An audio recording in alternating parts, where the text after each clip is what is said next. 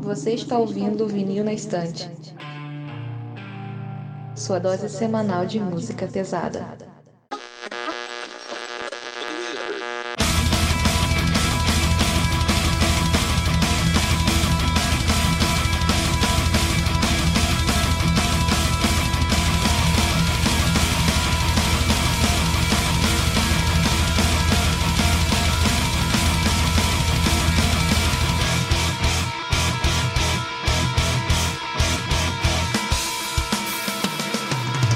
Olá, eu sou a Carole. Eu sou o Lucas. Eu sou o Peralta. E eu sou o Sander. E no episódio de hoje a gente vai cumprir a nossa dívida, né? Que a gente acabou atrasando um pouquinho, que era o episódio do Alcest, que foi escolhido via enquete que vocês, pelo menos alguns de vocês responderam, né? Tanto no Twitter quanto no Instagram. E que a gente tinha prometido pro mês passado, mas um pouco de atraso, mas tá aqui. Então hoje a gente vai falar um pouco sobre essa banda, né? Uma banda importantíssima e uma das mais promissoras da última década. E que é de um gênero totalmente diferente e foi inventora desse gênero. Então a gente vai falar um pouco sobre a carreira, comentar algumas controvérsias que a banda passou. E é isso, gente. Bora lá. Se você ainda não nos segue nas redes sociais, segue a gente lá no Instagram e no Twitter, VNFpodcast. A gente também tá no YouTube, onde são postados tapes com trechos dos episódios daqui. Só procurar Vinil na Estante Podcast. E agora bora pro episódio falar sobre Alcest.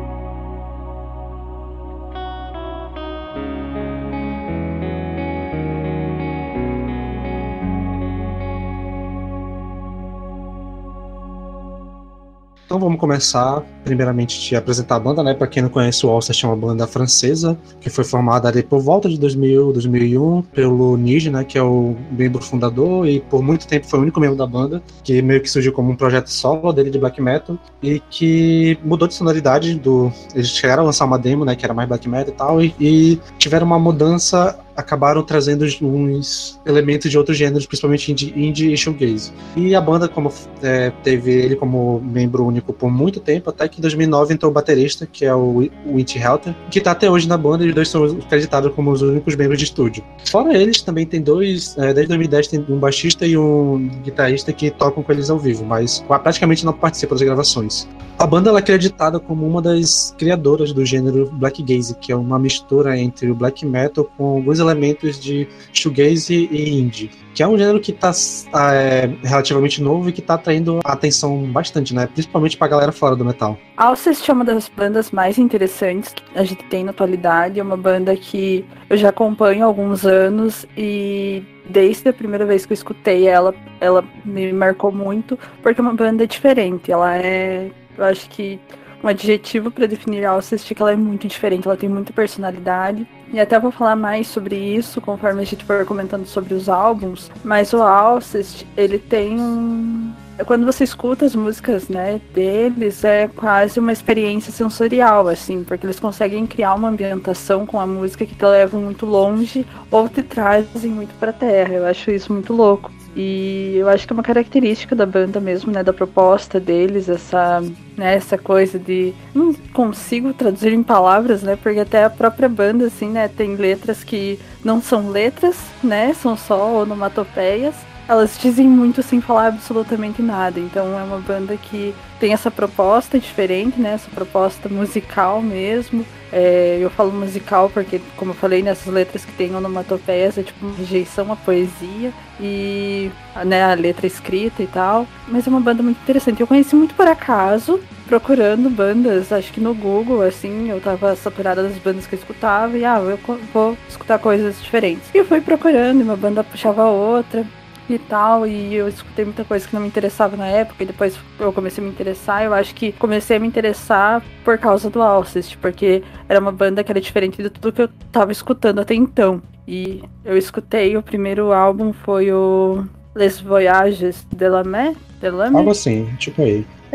tipo Hoje vai ser o episódio que a gente vai gastar o nosso francês, né? Vamos gastar o nosso francês aqui. É, foi o primeiro álbum que eu escutei e assim, é eu queria não ter escutado ele para poder escutar ele uma primeira vez de novo, porque entendo, foi fantástico o que eu senti ouvindo esse álbum, assim, a banda me ganhou ali. E por muito tempo esse foi o meu álbum favorito. Assim, a minha relação com o Alcest, eu conheci a banda acho que por volta de 2015, por aí na época do Shelter ali, né? Só que naquela época, tipo, não dei muita moral, assim.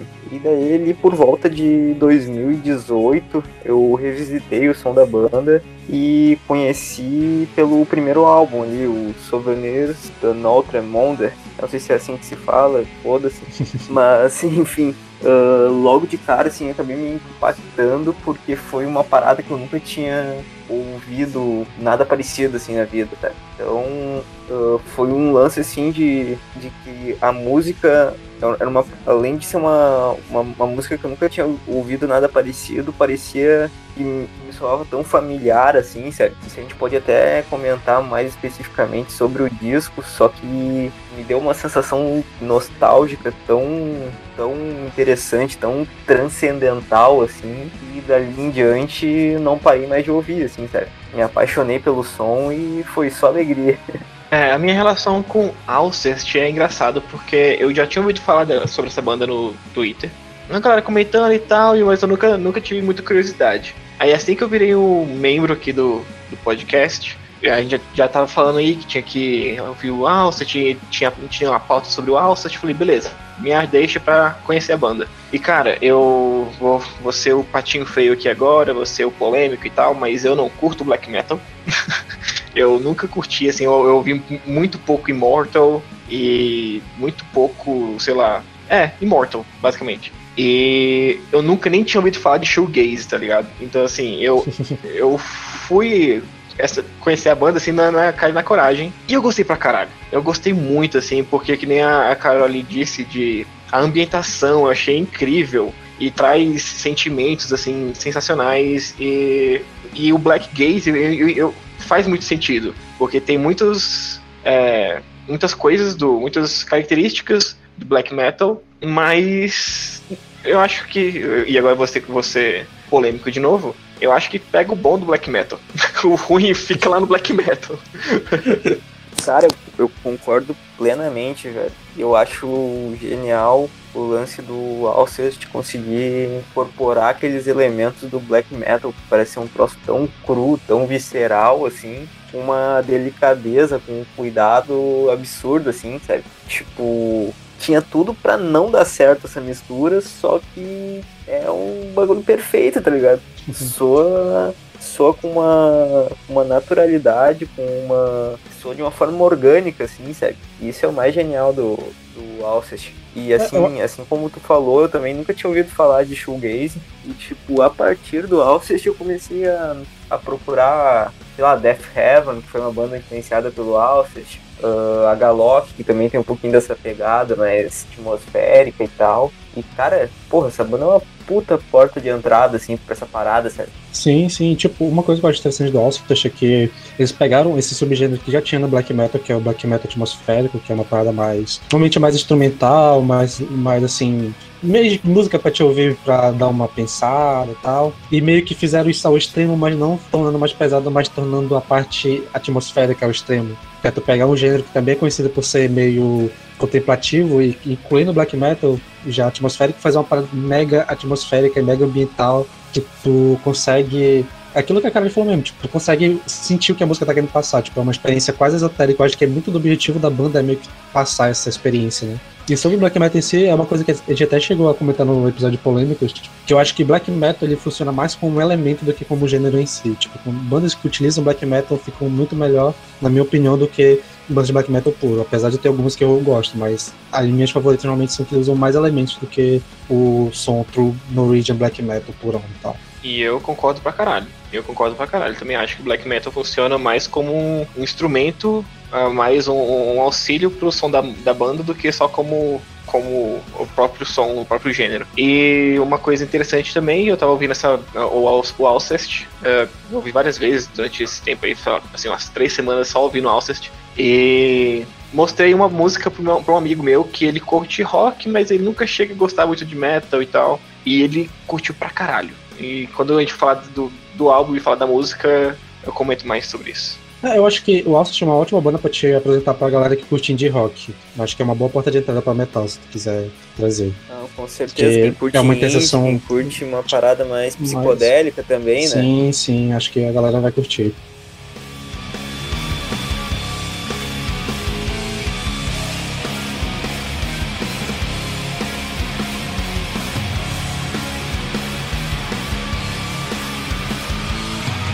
Mas sendo uma banda que ainda tem elementos de black metal, né? Eu acho que é meio que difícil pra esse gênero não ter polêmicas. E uma coisa que a gente não pode deixar de comentar aqui, que é um debate que é muito forte quando a gente fala sobre essa banda, que é o fato do Nige, né? Que é o meio principal da banda. Quando ele era adolescente, ali por volta dos 14 anos, ele entrou numa banda chamada Pest Nor, que é conhecida como uma das bandas mais fodidas do cenário né, NSBM, né, que é o, metido meio com ideias neonazistas lá na França. Chegando até, ele chegou a participar da gravação de um, de um EP que é intitulado Aryan Supremacy, alguma coisa assim, que é bem claro né, nas, ideias, nas ideias que a banda propaga, mas o Niji fala que já deu entrevista dizendo que ele não compactou com essas ideias e que ele era adolescente na época e que ele se arrepende de ter participado e que o Alcest ele é o oposto tematicamente falando do que o Pest Noir, né? Que tipo, o Alcest não fala sobre ódio, não fala sobre é, caos, essas coisas que ele acha que o Pet Noir tem, apesar de que, mesmo ele ter saído da banda, ainda ficou cerca de 6, 7 anos lá,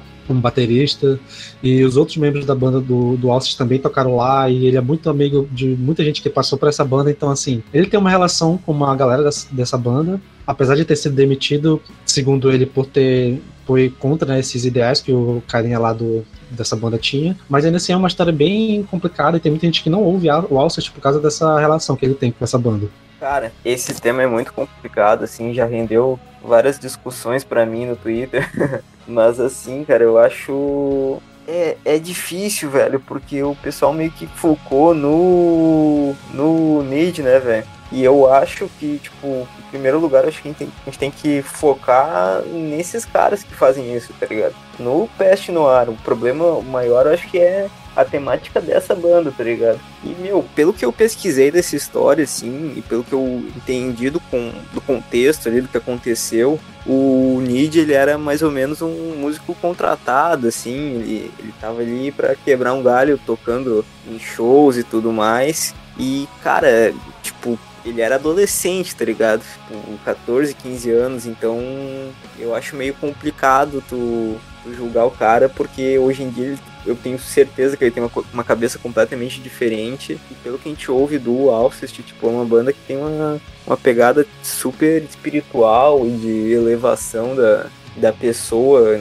do seu consciente, sério, que não nada tem a ver com essa pegada ah, racista e asquerosa que, que é o Peste Noir, assim, sério. Então, cara, talvez eu tenha, eu, eu seja um, um fã idiota, meio passador de pano, assim, mas eu não, eu não vejo o Neide como, como culpado nessa história, assim, sabe? Ele fez uma cagada e, tipo, como o Sander comentou, ele sabe que aquilo era escroto e se arrepende disso, sabe?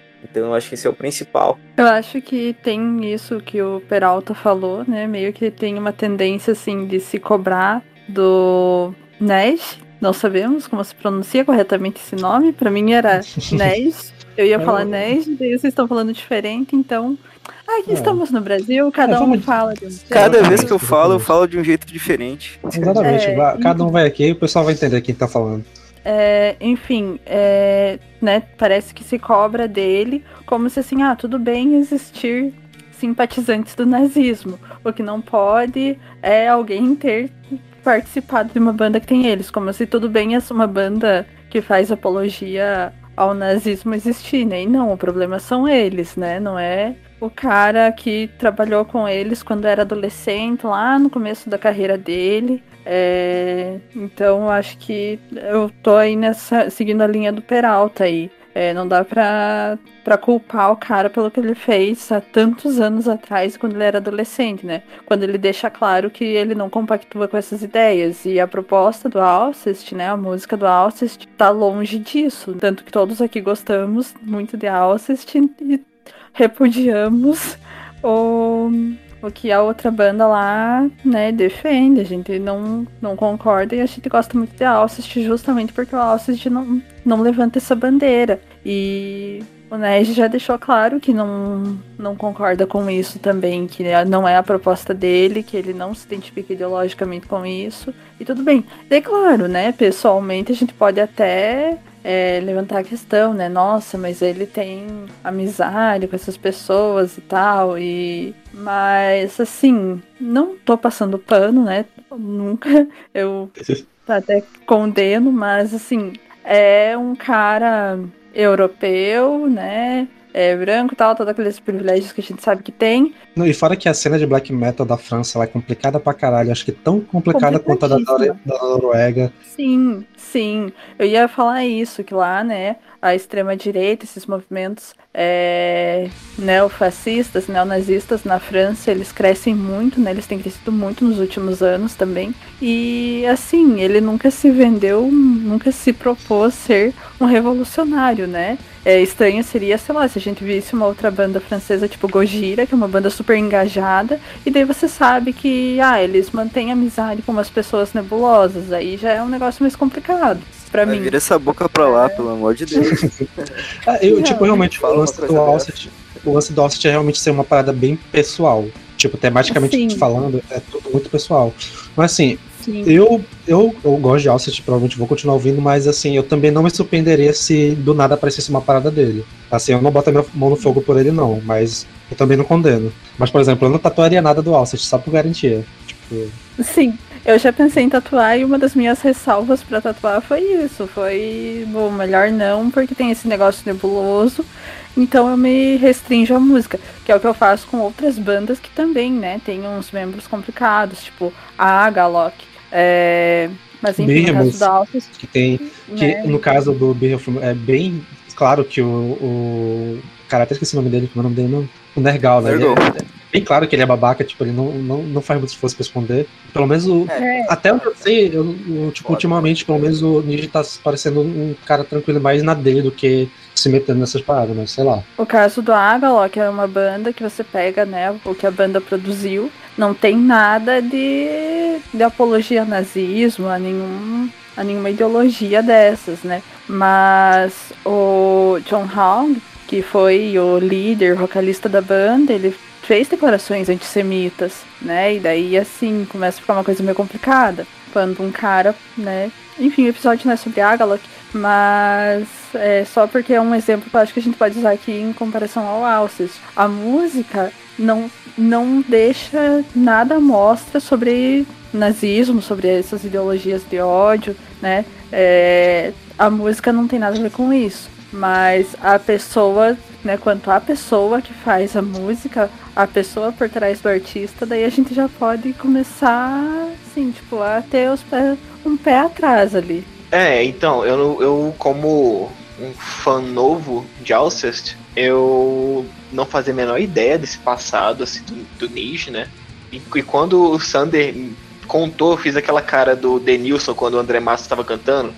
Que, cara, não é possível, velho. Não boto fé. E eu, eu, eu entendo a Carol, eu, eu, tô, eu, eu, entendo, eu entendo o Peralta, tipo, como fã incondicional e tal, e eu entendo total. Mas eu tô mais do lado da Carol, tipo assim, eu. eu a, a banda Alcest não dá nenhum espaço para que você imagine que tem alguma, algum viés de nazismo, alguma coisa assim. Mas a gente nunca pode botar a mão, na, mão no fogo por um cara que você não conhece. A gente não conhece, a gente não conhece o Nietzsche, a gente sabe o que a gente conhece dele é de poucas entrevistas e de Wikipedia e, e, as músicas dele, mas eu não botaria a mão no fogo nunca, porque realmente eu também acho que eu, eu, eu não, não me surpreenderia nem um pouco que aparecesse uma parada dele falando alguma merda assim. Cara, o, o foda é que o, no black metal o cara não pode garantir nada, né, meu?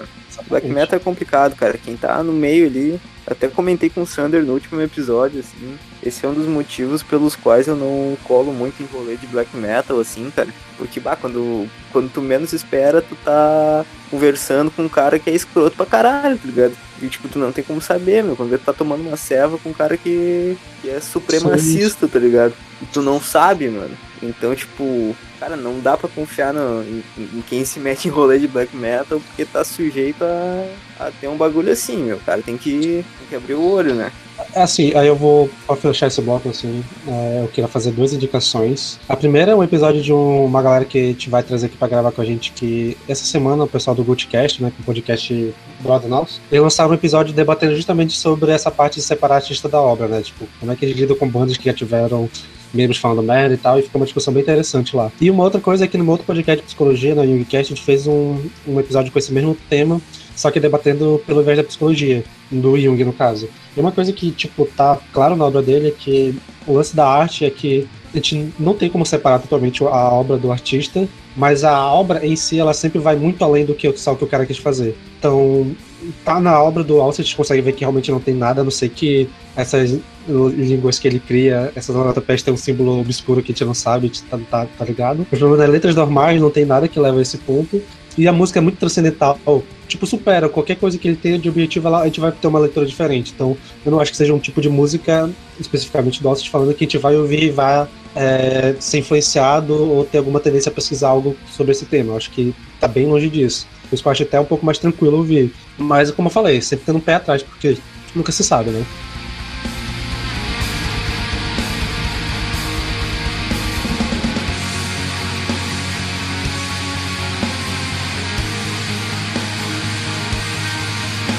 Beleza, agora bora falar um pouco da discografia da banda, né? Então acho que a gente pode iniciar comentando rapidamente os lançamentos que rolou antes do, do álbum, em si, né, do primeiro álbum, que foi o, o primeiro demo, né? Que é a- agora vai começar a nossa gastação de francês, que é o Tristesse Hivernal, eu acho, algo assim, que é Tristeza de Inverno, tradução, que é o primeiro EP que eles lançaram na época em que era black metal mais puro, né? Tipo, bem pesadão e tal. E era um trio, né? Que tinha, que era dois, dois malucos. Que se eu não me engano também é do Pet Noir, não tenho certeza, mas era. Pelo menos um deles era. E que foi lançado em 2001 e, tipo. Logo depois que ele foi lançado, a banda se desfez e o Niji pegou, continuou e mudou totalmente a direção. Até que ele lançou o EP, né? Gravou sozinho, que é o EP Le Secret. Le Secret, não sei como é pronunciar em francês, mas que foi lançado em 2005 e que ele é considerado por muitos a primeira lançamento oficial do gênero Black Gaze, né? Que já nesse álbum já consegue ver os elementos que o Offset veio consolidar logo depois, né? Então, cara, ah, quanto ao primeiro EP, eu não tenho muito o que falar, porque, tipo, ele é super obscuro, assim. ah, grande parte da galera nem, nem chegou muito perto, assim, sabe? E, tipo, é black metal puro, assim, não tem muito o que comentar. Só que já o segundo ali, o Le Secret, ele já é. A gente já vê a cara do Alcet ali, sabe? A gente já vê o que tornaria a banda bem, bem claramente. Só que, claro, por ser um, um EP, por ser um- uma parada meio demo, a gente vê que é um troço meio cru, assim, vê que ainda tinha algo a ser trabalhado para poder se tornar o que o Alcest se tornou depois, né? Então, é basicamente isso aí, velho, sobre esses dois primeiros EPs, assim. O primeiro EP eu ouvi muito pouco. E quando eu comecei a ouvir, eu falei, não, tô de boa, black metal, tô suave. É, Mas dá pra perceber ali por trás daquela produção completamente de garagem, assim. Dá pra perceber que tem uma parte um pouco mais é, contemplativa no, no black metal do, do Alcest ali já. Eu Mas acho que ele já ele conseguiu meio ali, é meio. É, como é que é? Meio atmosférica, né? Tipo, era mais pesadão, mas já tinha alguns, alguns elementos ali aqui ali, só que era muito pouco ainda pra mim, menos. Sim. E, nossa, a produção, meu Deus do céu, não, não, não, não desceu nem um pouco. E eu ouvi uma vez e, sinceramente, posso passar o resto da minha vida sem ouvir. E o segundo EP eu ouvi e eu gostei bem mais. E, tipo assim, a, a produção bem melhor. E depois em 2011 eles regravaram, né? Então, assim, ficou, ficou, ficou mais interessante, ficou mais legal. Então, assim, o, o segundo EP é bom. O segundo EP, tipo assim, mo- mostra que o Niji já tinha na cabeça dele tudo que ele queria que o Alcest fosse. Então, assim, eu gostei bastante do segundo EP. Eu acho que o Le Secret, ele é um, um bom esboço do que vai ser o Alcest, né? Do que a banda vai se tornar. Porque ali você vê. Quando você escuta ele, depois de ter ouvido os álbuns, você vê ali todos os elementos muito crus, assim. Tudo que eles vão desenvolver. E sim, né? Não tem nem comparação en- entre os dois, assim. é, para se ouvir, né? O Le Secret é muito mais Alcest mesmo. E eu gosto bastante, é, principalmente da regravação que eles fizeram 2011, que tá bem mais a cara do Alcest que a gente conhece. Tipo, já tinha isso, mas o nível de produção melhorou, né? Inclusive, eu acho que ele tem muito a cara do Eclipse de Lune. Eu acho que ele caberia naquele álbum, assim, tipo, tematicamente falando. Mais, do- mais até do que do, do The Butch.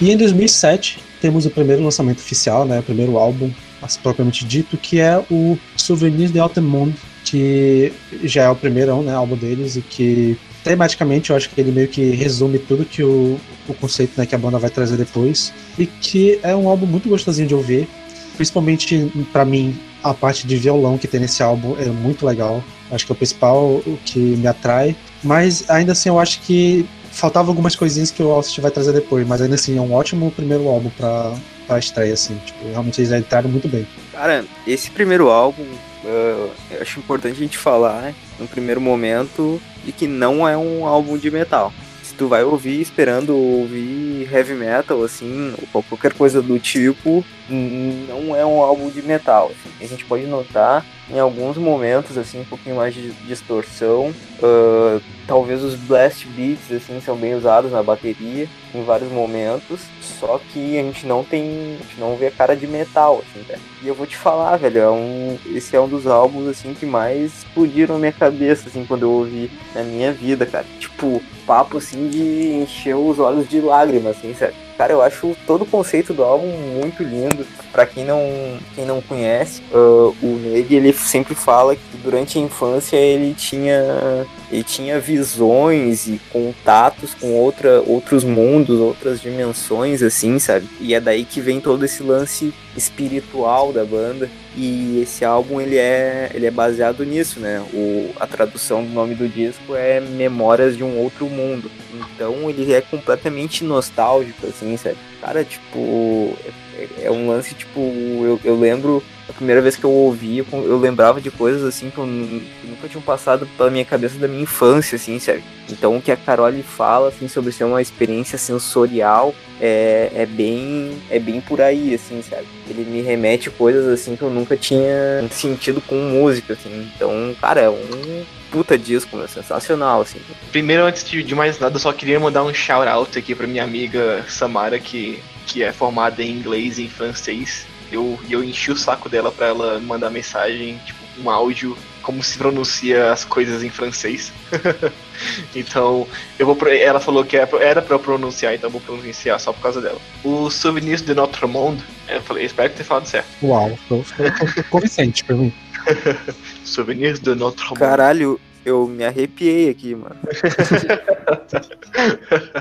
É, esse álbum, cara, quando eu ouvi a primeira vez, foi muito engraçado porque eu deixei ele meio que de fundo pra eu estar fazendo outra tarefa, né? E, cara, eu não consegui perceber nem quando to- começava a música e terminava outra, mas eu gostei muito de fazer uma- alguma coisa, tipo, eu tava corrigindo prova dos meus alunos, e eu gostei muito de corrigir prova e eu ouvi nesse álbum de fundo, me deu uma paz muito grande. Eu falei, cara, que legal, que maneiro. Aí depois eu fui ouvir o álbum inteiro, prestando atenção nas músicas e tal, e nossa, assim, é, é, um- é uma ambientação tão bem feita, é uma parada que, realmente, o Peroto disse, não é metal. Não é metal, mas é uma ambientação tão bem feita, é uma ambientação tão. Que traz uma paz tão grande que, cara, esse álbum pra mim é perfeito, é incrível, é maravilhoso, tipo assim, sério. Eu, não tenho muito o que falar, e se for, for, for, pra falar de uma música ou outra que eu gostei muito, é a própria Souvenirs e Ciel Errant. Tem, na, na Ciel Errant tem uma.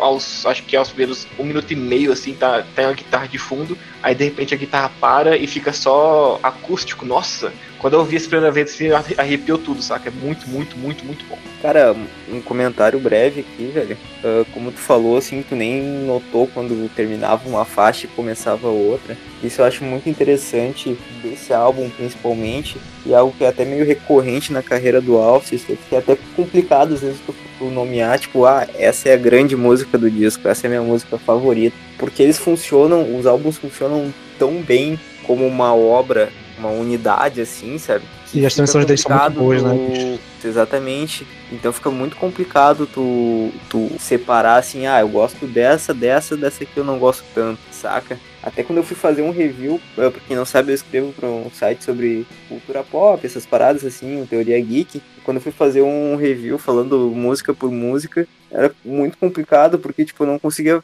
falar assim, ah, essa aqui eu gosto menos, essa aqui eu não gosto tanto porque tudo funcionava tão bem naquele, con, naquele conceito ali, naquele, naquela obra, que não, que não tinha por que eu, eu negar alguma coisa assim, sabe? Cara, uma outra coisa que é impressionante, velho, é o nível de composição que ele já. que o, que o Ned já tinha logo de cara, assim.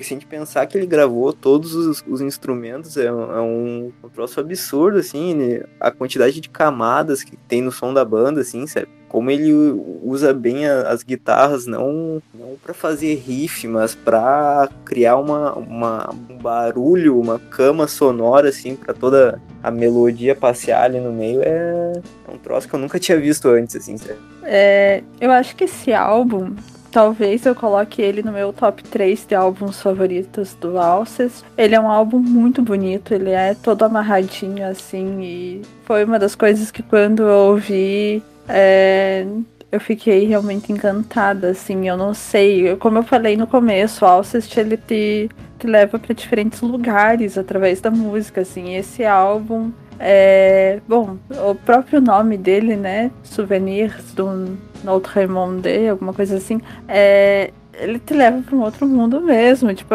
na verdade não te leva para outro mundo. É como se você estivesse, sei lá, perdido numa floresta aqui na Terra e você encontra alguma coisa muito mágica, alguma coisa muito legal de um outro mundo mesmo. E é essa música, porque é fantástico. Eu acho que o, a grande sacada do Alcest é isso. É tipo, os caras te levam para muito longe com a música, assim. Você pira muito com a música. E esse álbum, ele é da primeira até a última faixa, eu acho que a última faixa, assim, é. É tudo para mim, é uma das melhores músicas que eu já escutei na minha vida. É... E ela é tão. Eu não sei, ela parece uma coisa assim tão simples, tão. Mas não é uma simplicidade assim de, ah, nossa, é uma coisa banal. Não, é tipo uma coisa.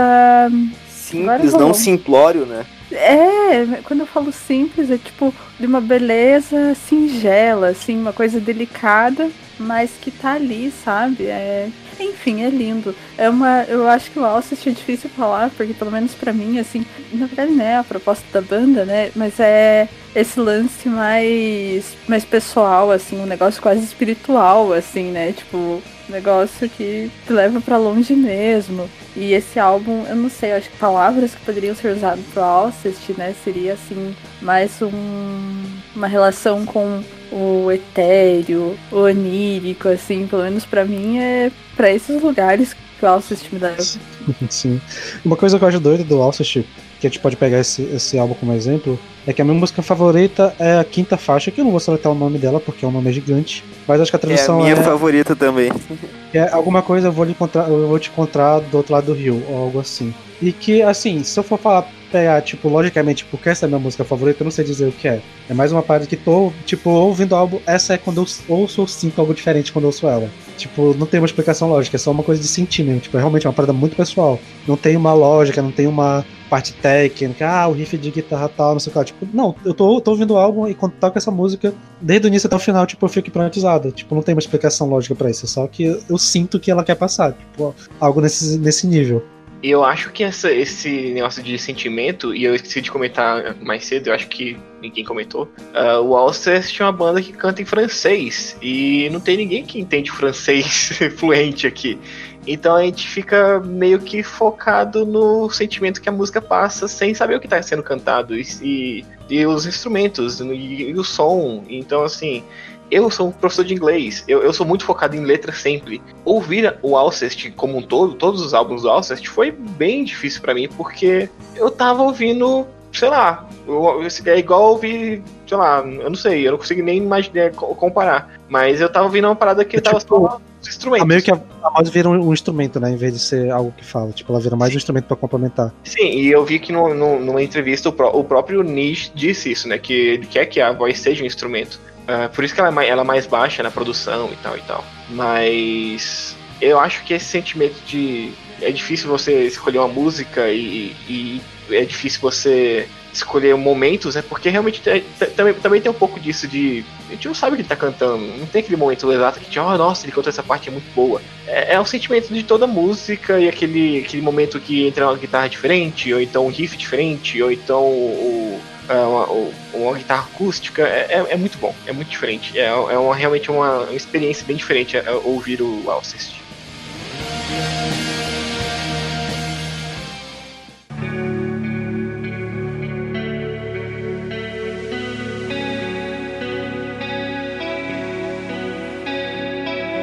Mas beleza, continuando na discografia deles, chegamos no segundo álbum, que é o Ecas de Lune. Falei certo, Lucas? É, segundo a minha amiga, a pronúncia é, é Kai de Lune. Kai de Lune, ok. Que é um álbum que eu pessoalmente já curto um pouco mais, porque ao contrário né, do que os meninos falaram quando eles comentaram do álbum anterior, que não tinha muito de metal, aqui já tem bem mais essa parada do black metal, que antes era só no instrumental, mas aqui começa a ter uns guturais, uns riffs mais marcados, e que eu pessoalmente acho fantástico essa forma do tipo do jeito que eles usam no, na música aqui nesse álbum é perfeição, na moral, tipo, esse álbum é fantástico. Esse, esse disco ao lado do primeiro, assim, são os meus favoritos da banda. E eu acho sensacional como o Neide usa os vocais gritados nesse álbum, assim.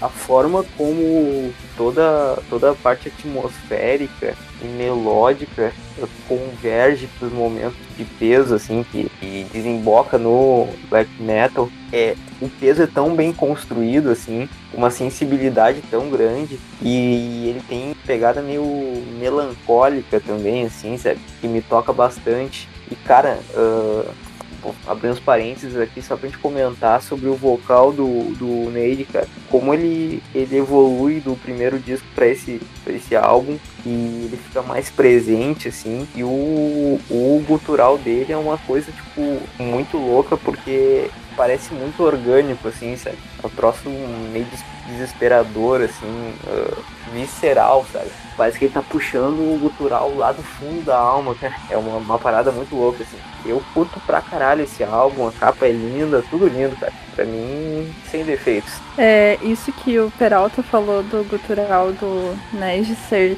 visceral, até uma observação que eu tenho a fazer, assim, né, sobre a minha percepção do de como funciona o gutural. E eu acho que o Alcest, eu quando eu falo minha percepção é porque pra mim o Alcest é muito uma banda que fala diretamente pra quem tá ouvindo, assim. Eu não sei, eu acho que cada pessoa tem uma experiência com essa banda, não é a mesma coisa. E pra mim, a música, a melodia me leva muito longe. É como eu, fa é, como eu falei antes, é tipo, é um som, um negócio de outro mundo, assim, ele te eleva. Mas quando tem o gutural, é como se ele te puxasse de volta, como se assim, a música te fez subir, subir, subir, mas aí vem o gutural, que é mais uma coisa visceral mesmo, assim, uma coisa interna. É como se te trouxesse pra terra de volta. E não sei se vocês partilham dessa percepção, se vocês sentem isso também, mas pra mim é assim que funciona. É, principalmente num outro álbum. Sobre esse álbum, ele não é um dos meus favoritos. Bom, talvez eu coloque ele num top 5 do, dos álbuns do Alcest. É, eu gosto muito dele, é, né, por tudo que eu falei, assim, tipo, ele tem muitos dos elementos que eu gosto no Alcest. É, talvez ele ocupe aí uma quarta posição nos meus favoritos, mas é um álbum muito bom. Eu acho que é difícil assim é, falar dos álbuns da Alcest, né? Como eu falei, a gente tem, pra mim, assim, cada um tem uma relação pessoal, porque é uma música que fala muito diretamente a cada pessoa que ouve. E os álbuns são todos muito bons, então para mim eles conseguem manter um nível de produção dos álbuns, né, de execução dos álbuns e tal, da qualidade que eles oferecem, embora sejam álbuns diferentes entre si. Mas é um álbum é, muito bom assim mesmo. Eu acho que ele não falou tanto a mim. Embora eu reconheça que tem muitos dos elementos que eu gosto em outros álbuns. Agora pra ser o diferentão, falar que. E, e o Peralta. Eu vou pedir pro Peralta. Eu fico muito feliz que o Peralta mora bem longe de mim, mas eu acho. o- Eu vou te encontrar. É, eu acho o Ekai o álbum mais fraco da discografia. E sim, eu, eu acho que é super pessoal isso, e, e é daquilo que eu falei. Eu não sou fã de black metal, eu não gosto de black metal, e quando eu tava ouvindo esse álbum, eu percebi, eu percebi que eu não gosto de black metal tava muito presente nesse álbum. E tá, e tá em outros álbuns também. Mas nesse álbum tá um pouco mais saindo, assim, tá, tá um pouco fora do que, eu, do que eu gosto. Que seria o uso de blast beats. Eu não gosto de blast beat, eu acho que se você, se você usar demais, me tira total da música e tal. Ah, e eu Quem chamou esse cara pro podcast? eu bicho? gosto, eu gosto muito de thrash metal que tem blast beats. Eu gosto muito de outros, outros estilos que tem blast beats, mas sempre que eu ouço black metal e tem os black beats de, de, de, de black metal, eu fico de porra. Maneiro, hein? Então.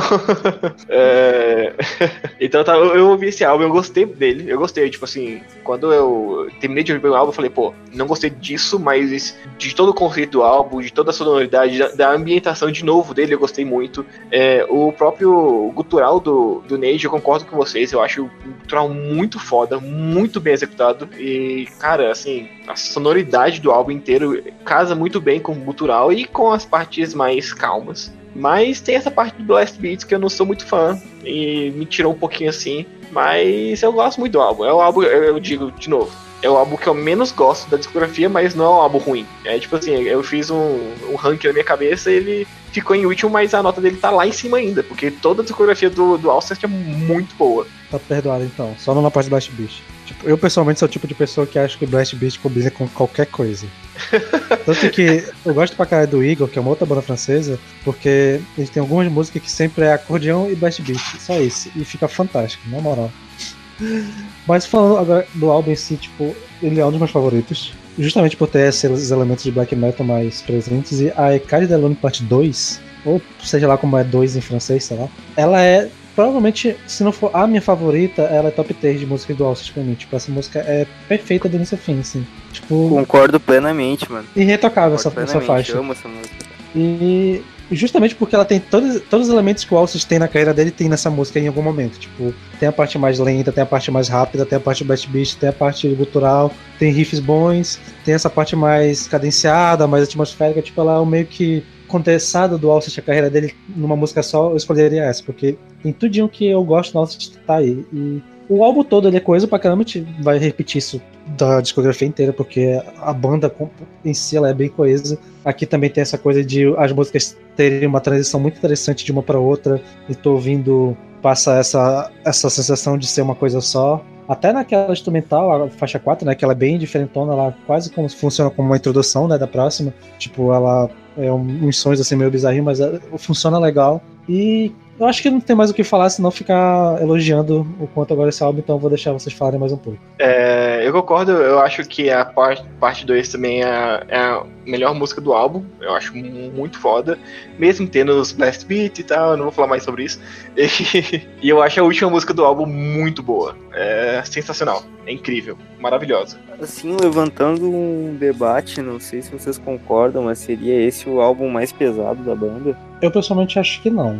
Eu acho que o mais recente é bem mais pesado. Eu acho esse álbum mais black metal. Mas. Ah, pode ser, pode ser. Nesse Porque ele tem o, tipo a parte black metal dele é um pouco mais crua, mas acho que de peso o Spiritual Instinct é bem mais. Eu, tô- eu concordo com o Sander também. Eu acho que é esse álbum tem de pesado é o black metal. E só.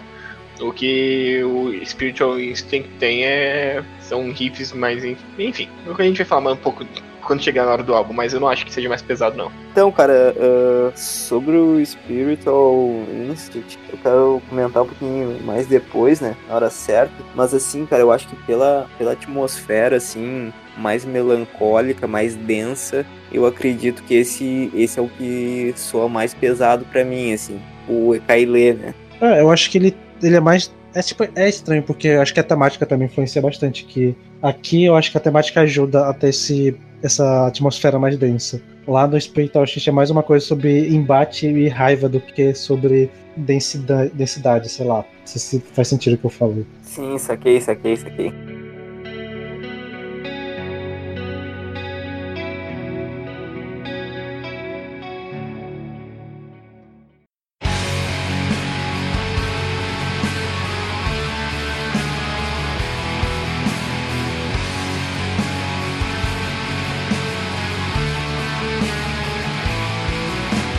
E agora chegamos no meu álbum favorito da banda, e que foi a minha porta de entrada, assim como foi o da Carole, que é o Les Voyages de l'Âme, que é o terceiro álbum da banda, e aqui a gente consegue ver que a, é, ele começa a trabalhar um pouco mais esses elementos do shoegaze e indie, que apesar de ainda ter alguns elementos de black metal, aqui já tem uma transição um pouco mais leve. E até então, ele é, para mim, ele é até um pouco mais leve do que o primeiro, apesar do, de ter gutural, de ter Blast Beast, assim, mas acho que para mim ele é um pouco mais fechado, assim, nesse sentido de ser um pouco, tematicamente um pouco mais leve, assim. Mas é de longe meu favorito, é, eu não sei dizer porquê, não sei explicar, foi, sei lá, deve ser porque foi o primeiro contato que eu tive com a banda, e Altered Temp provavelmente vai ser a minha música favorita do Alcest pra sempre, porque essa música é uma música que pega em mim toda vez que eu ouço, assim, não importa onde eu esteja. E, meu, pra mim esse álbum é só amores, assim, não tenho, ele é retocável, mora no meu coração, e é isso. Cara, Vocês que lutem aí pra, pra falar mal dele. Cara, sobre essa música que tu comentou, a Altre Temps, sei lá como é que se pronuncia essa porra, é interessante porque eu acho que ela é a primeira música mais, entre aspas, comercial, assim, mais acessível da banda. Ela tem um refrão muito fácil de memorizar, que é só o A. então, de certa forma, ela preencheu uma lacuna que a banda tinha na carreira até aquele momento, né? Inclusive essa canção tem videoclipe e tal, eu acho bem bacana, gosto bastante. Mas assim, ó, não é um dos meus álbuns favoritos da banda. Eu coloco vários na frente, assim, porque eu acredito que ele não, ele não me soa tão marcante. Apesar dessa faixa, as restantes, assim, não me marcam tanto como os demais, assim, sabe? Então, ele, ele me soa como, de certa forma, tenta equilibrar um pouquinho do que foi feito no Ekaile, puxa um pouquinho mais daquela atmosfera mais mais calma e mais leve do, do primeiro álbum, só que ele não me ele não me pega tanto assim. Embora eu goste bastante, é um ótimo disco, eu ouço tranquilo do início ao fim assim, só que tem algum momento ali no meio que ele já perde um pouco de força para mim, assim, cara. Ele não me pega tanto quanto os dois primeiros. Para mim esse álbum é perfeito. Ele é maravilhoso. Ele foi a Isso aí, caralho. Ele foi a minha porta de entrada pro Alcest e é o que eu falei já. É, queria não ter ouvido para poder ouvir ele pela primeira vez de novo, porque é maravilhoso. A segunda faixa dele, a, vou aqui tentar falar, lá o Les Sun, Les Couleurs Novelas, é, enfim, a segunda faixa. É, é, é foda, né? Que as melhores músicas têm nomes mais complicados, né, bicho? Sim. Mas é uma das. Nossa, eu falo com tranquilidade, uma das músicas que eu mais amo na minha vida, assim, uma das melhores músicas que eu já ouvi. É, para mim é um álbum que é muito bom, assim, todas as características fortes do Alcest estão nele, assim, é. E tem todas as características que eu falei, né? De levar a gente para muito longe, levar você para um outro estado e ao mesmo tempo que tem o cultural que te traz pro para si mesmo, assim, para um interno, né, para dentro de você mesmo. É um álbum maravilhoso. É, quando eu tava ouvindo esse álbum pela primeira vez, eu, tava ouvindo o Alcest pela primeira vez, fui cronologicamente. E assim que eu cheguei nesse álbum, eu tava na metade dele, eu falei, caraca, esse álbum é a junção perfeita do que o Neige fez no primeiro álbum com o segundo álbum. Tipo assim, ele pegou todas as influências de dois álbuns e falou, fazer uma mistura perfeita dos dois aqui. Botar Blast Beats que nesse caso não me atrapalhou em nada ao ouvir o álbum. Tipo assim, eu, eu ouvi o Blast Beat e falei, não, beleza, curti, tá da hora. E tem o, tem o gutural e tem a parte leve e quase transcendental do primeiro álbum também. E, nossa, esse álbum tá no meu top 3 tranquilamente. Eu acho, acho também a primeira a segunda música são incríveis. Sei lá, eu não consigo falar só de, de duas músicas, acho que o álbum inteiro é muito, muito, muito bom. É, tá no meu top 3 com certeza. Esse álbum tem uma faixa instrumental que é a Bands of Light e que quando eu quero apresentar o conceito de Black Gaze, eu boto essa música pra tocar, porque, tipo, ela é fantástica. E eu pensava que tu nem ia, tu ia falar mal dela, porque ela é quase o Best Beat música inteira, né? Então, tipo, sei lá, pensei que tu não ia gostar muito dela, mas, caralho, essa música é fantástica. E a música a que fecha o álbum, a Summer's Glory, meu Deus do céu, outra música fantástica. A própria faixa título do álbum, né?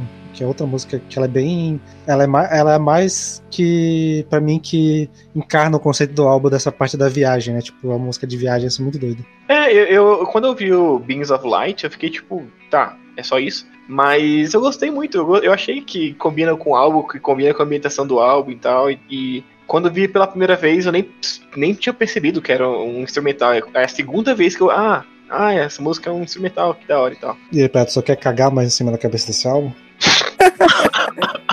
Não, cara, eu vou, vou, te falar a real, mano. Eu, eu curto o disco, já ouvi ele pra cacete, gosto bastante, só que, como eu, como eu comentei, velho, assim, eu acho que ele não me impacta tanto quanto os dois primeiros, assim, sabe? E tem coisas mais adiante ali que vão, que vão me pegar mais. Inclusive, no nosso episódio piloto, a gente fala sobre Alcest, eu botei a Bisa Flight como trilha sonora do episódio. Aí sim. Eu acho que ele é que tem a capa mais bonita também. Quer dizer, a segunda capa mais bonita. Não, não, a capa mais bonita é do EKL. Cara, pra mim é do Kodama. Também acho que é do Kodama, também, também é prefiro é do Kodama.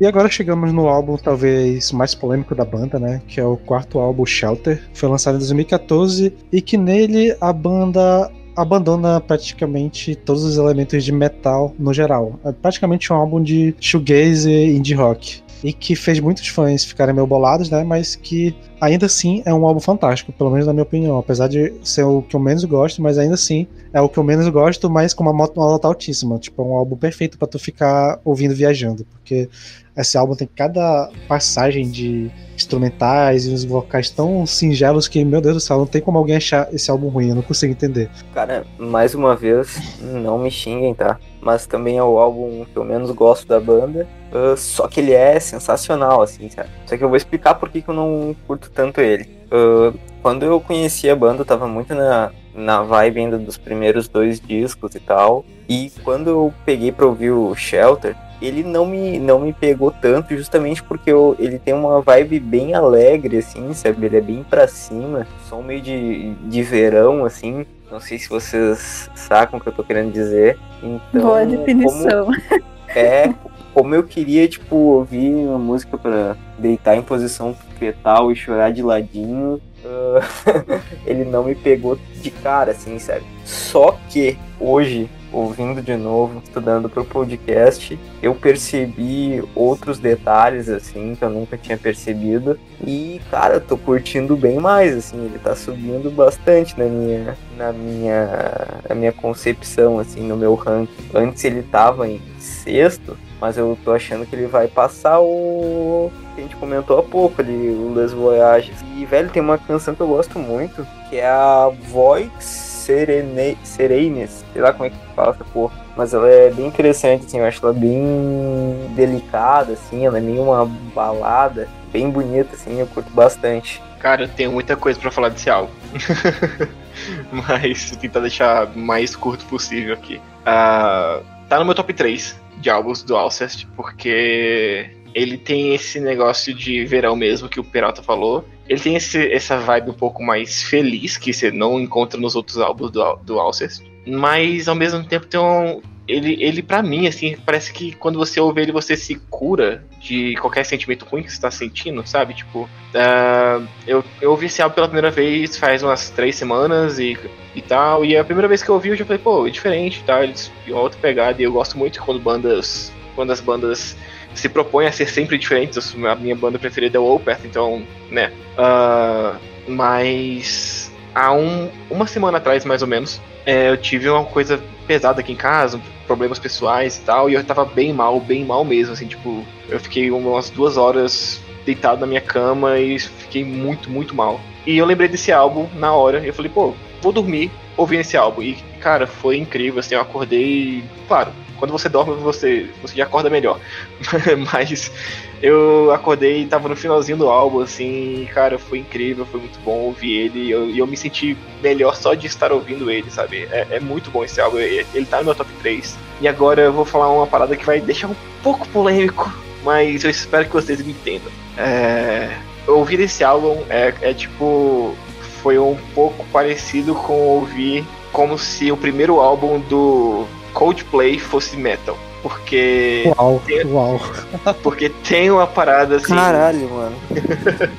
se vocês ouvirem o Parachutes do Coldplay, ele tem uma pegada uh, feliz, um pouco melancólica, mais feliz e tal, e um pouco acústica. E esse álbum tem um pouco disso, de felicidade, um pouco acústico e tal. E não sei, eu, eu, eu na hora que eu ouvi esse álbum pela segunda vez, assim, eu falei, caraca, me lembrou um pouco do Parachutes do Coldplay só que um pouco mais metal, um pouco mais metal não, bem mais metal. E, não sei, esse álbum me fez muito bem, eu vi esse álbum, é incrível, é uma parada muito muito boa, sério. Me, me dá uma sensação cara, muito boa esse álbum. Mas, cara, eu, eu, concordo plenamente, assim, é muito bom, é um disco muito bom pra te colocar e como som de fundo, assim, sério. Curto muito hoje mesmo, eu tava pintando umas paredes aqui em casa e ouvindo, e cara, tipo, todo o ódio que eu tava sentindo por ter que pintar a parede no feriado se diluiu na vibe alegre e revigorante que esse álbum tem. Assim. É, é isso, isso, essa impressão que eu tenho. Tipo, ele é refrescante, assim, é, é tipo tu tá naquele calorão de 40 graus, tomar uma água gelada e molhar os pés na piscina, assim, sério. É mais ou menos essa pegada. E uma coisa que eu, não sei se vocês perceberam também, eu, eu nem fui atrás, eu nem pesquisei nada sobre, sobre Alcest e tal pra falar aqui, mas eu percebi em algumas músicas desse álbum é, que o vocal tá um pouco mais, tá um pouco mais aparente. Tipo, eu acho que ele, ele, na, na própria produção do álbum eles deixaram o vocal um pouco mais aparente pra. Eu, eu, não, eu não sei exatamente porquê. É, eu mas... sei que foi. É, é que esse álbum, ele foi o único álbum que foi produzido por um cara que não era de metal, ele foi produzido por um cara que produz indie, bandas indie. Uhum. Então ele realmente tem um rolê mais diferente, mesmo proposital. Sim, saquei. E eu, e eu gostei, eu achei legal, eu achei diferente e, cara, esse álbum pra mim é muito bom. Eu acho eu ouvi a, a O Pale, a. Putz, eu vou falar agora, vou, vou cagar em francês aqui, é Voix Serenesse, também que o, que o Penato falou. Shelter, Away, Deliverance. Porra, muito boas essas músicas, muito incríveis. Então, esse álbum é, é o que eu menos gosto, é o que eu menos ouvi. Ele sim é um álbum que dá para definir ele como um dia de verão. Ele é um álbum. A capa dele eu acho que define muito do que é esse álbum. Ele é um álbum muito claro. Ele é um álbum límpido. Ele é um álbum reluzente e tal. Mas o meu problema com esse álbum, que eu não consigo ouvir ele porque eu fico meio agoniada, talvez, é porque ele, como eu falei, o Alcest ele me leva para muito longe. Eu me sinto voando por aí quando eu escuto o Alcest. Mas esse álbum, ele só me faz voar, ele não me traz de volta para terra. E eu não eu não consigo ouvir. Parece que falta alguma coisa. É me incomoda. Esse álbum ele é incômodo para mim. Eu reconheço, ele é muito bom. Eu acho que a grandeza do Alcest, né, tipo, de fazer um álbum diferente, arriscar, porque sabiam que o público, né, que vinha acompanhando o trabalho até então esperava alguma coisa naquela linha, e daí eles fazem uma coisa que vai por uma outra linha, mas que ainda é Alcest, né, ali, né, mas é, é um álbum bom, então, eles apresentam um trabalho de qualidade, mas que para mim, pessoalmente, é um álbum que não conversa comigo, ou talvez converse, mas não de uma forma tão legal assim. É, então é o álbum que eu menos gosto, é o que eu menos escuto. Eu escutei ele pouquíssimas vezes na minha vida, assim, porque ele é um álbum incômodo para mim. Uau. Acho que uma coisa que dá para citar, que acho que encaixa no que todo mundo falou aqui, é sobre o conceito do álbum, né? Que eu não sei se você chegar a ver, mas o lance do álbum se chamar Shelter é que o Ninja ele queria fazer algo que servisse como se fosse um abrigo para quando a gente estiver sentindo uma crise de ansiedade ou sentindo algo meio triste ou meio na bad, sei lá. Tipo, o objetivo do álbum é ele falar sobre esses, esses, essas coisas, né? Tipo, ele até cita entrevista falando que era como se fosse para falar sobre filmes, sobre pessoas, sobre coisas que ajudam a gente quando a gente tá no, passando por um momento difícil. E que o conceito do álbum é ser algo assim. Tipo, é, é fazer esse papel também, de ser esse abrigo para quem tiver. E até, o, principalmente o que o Lucas falou, acho que encaixa bastante nessa proposta, né, bicho? Porra, não faz assim menor Agora sentido. eu. Porra, eu, eu, eu, eu não fazia a menor ideia que, que tinha esse, essa proposta, eu não pesquisei nada sobre isso. E faz sentido pra caralho. Porque o, o momento que eu tava passando e quando eu ouvi o álbum, eu falei, caraca, é muito bom ouvir isso, é muito bom. E, inclusive eu só não vou. é, a gente não vai ter uma guerra aqui entre eu e a Carole porque eu tô ouvindo o álbum agora. Tô de boa. Eu tô em crise. O álbum é feito pra abrigar, não sei o que, e tipo, eu fico agoniada com ele. Que pessoa do contra é. Né? Eu sugeriria uma terapia aí pra dar uma olhada nessa parada aí. Eu vou procurar isso quando acabar o podcast aqui.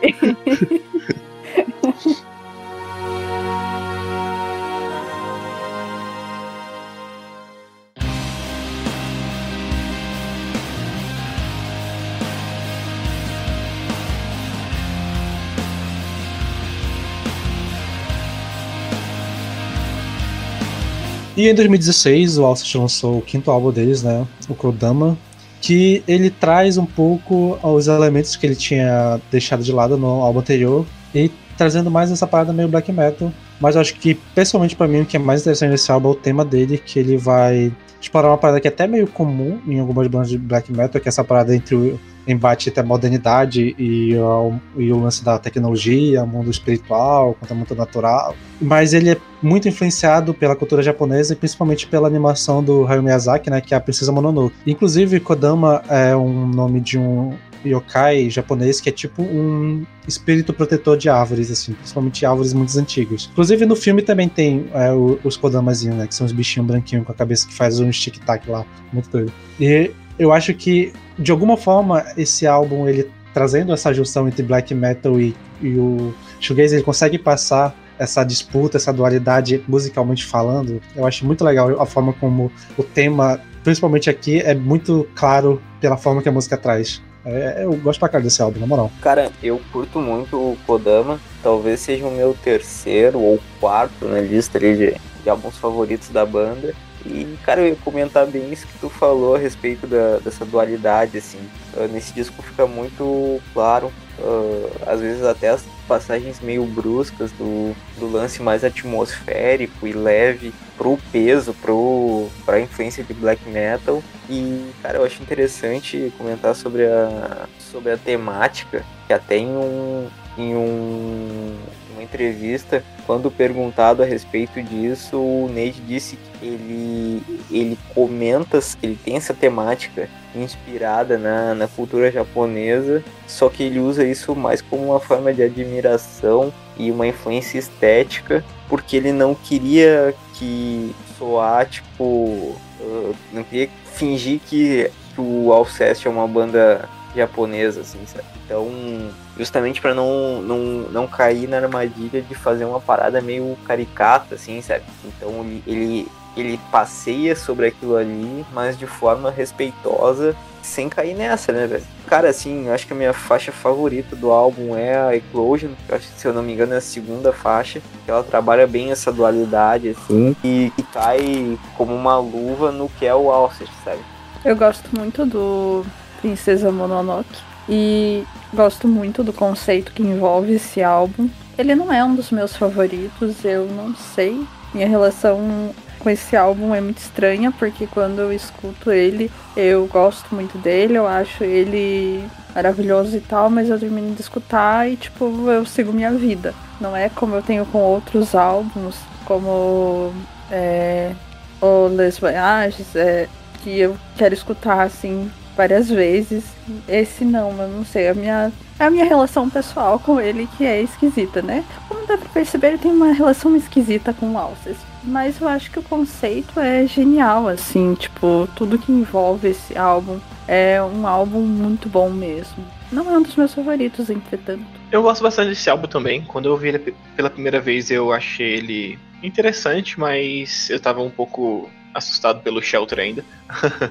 e uma parada que eu falei que eu não pesquisei nada sobre Alcest é um pouco de mentira, porque eu, eu fui ver uma, uma entrevista que o Nate deu pra uma galera aqui do Brasil, quando ele veio em 2016. E essa entrevista tá lá no, no Whiplash. E, e era mais ou menos nessa época, 2016, que tava, e tava para lançar o, o Kodama. E eu fiquei muito chateado com a parada que eu li e eu tinha que comentar aqui. É, eu odeio quando fãs antigos tentam mandar nas obras dos outros, na arte do outro. E durante essa entrevista, o, o entrevistador pergunta se tal, é, que, sobre a recepção do Shelter, que foi um pouco dividida e teve gente que não gostou e tal. E o Nate meio que fala assim, tipo, ah, é. Ah, é, eu tenho certeza que, que o próximo álbum eles vão gostar, porque a gente tá voltando pra sonoridade e tal. Ele meio que deu uma conciliada, tipo, ele, ele, ele deixou os fãs falarem merda e tal. Nossa, eu odeio isso, cara. Eu odeio qualquer tipo de fã que tenta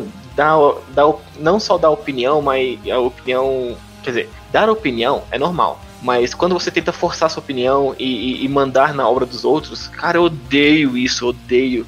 E nessa entrevista parece que o Neide meio que deu aquela, tipo, ah, eles não gostaram desse álbum, mas agora a gente, a gente tá votando e a gente vai agradar eles, viu? Então, é, eu, eu fiquei um pouco chateado com essa entrevista. Pois é, cara, eu tava vendo isso aí, realmente. É, eu, eu acho meio escroto, assim, por parte do pessoal, porque, cara, goste ou não do Shelter, eu acho que é um, ele é um álbum grandioso só pelo fato de, de demonstrar a versatilidade da banda assim, como compositores, sabe? Sim, a e eu acho que quando eu acho que quando as bandas se saem, quer dizer, saem um pouco do, do que elas têm o conceito de ser e elas saem com qualidade, cara, eu acho muito bom, acho que mostra que eles são capazes de fazer outras coisas. E, tipo assim, sabe? Tá, não tô falando que, ah, então, ah, o load reload é ótimo por causa disso.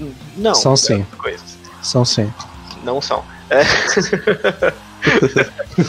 mas, mas, não, pode ser. Eu tô falando que quando a banda sai para fazer coisas diferentes, uh, eu acho louvável, porque ela tá tentando fazer coisa diferente e, ela, e, ela, e quando sai com qualidade ainda, eu acho incrível, eu acho sensacional. Eu acho que aí o fã truzão lá que quer, que, que quer cagar regra, vem e cobra do artista, eu fico, cara, pelo amor de Deus, velho. Faz a sua parte que é só ouvir. Você não tá querendo nada.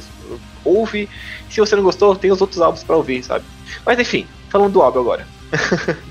eu gosto muito do álbum, eu gostei bastante do álbum. E eu também tenho o, senti o mesmo sentimento que a Carole, que ele não criou uma ambientação tão incrível quanto os outros álbuns para mim. Ele não foi uma parada tão pessoal para mim mesmo. Tem, tem músicas que eu acho incríveis, tipo, tipo a Eclosion mesmo, e a, a quinta música que eu vou cagar em francês de novo. Oi, so de pois, não sei.